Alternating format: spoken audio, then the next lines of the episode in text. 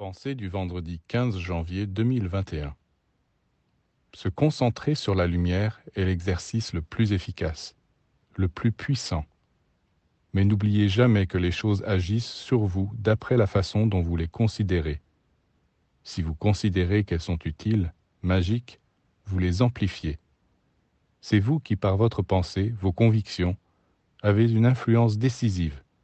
Oui, bien plus importante que les objets ou les conditions. La lumière peut évidemment pénétrer en vous à l'insu de votre conscience.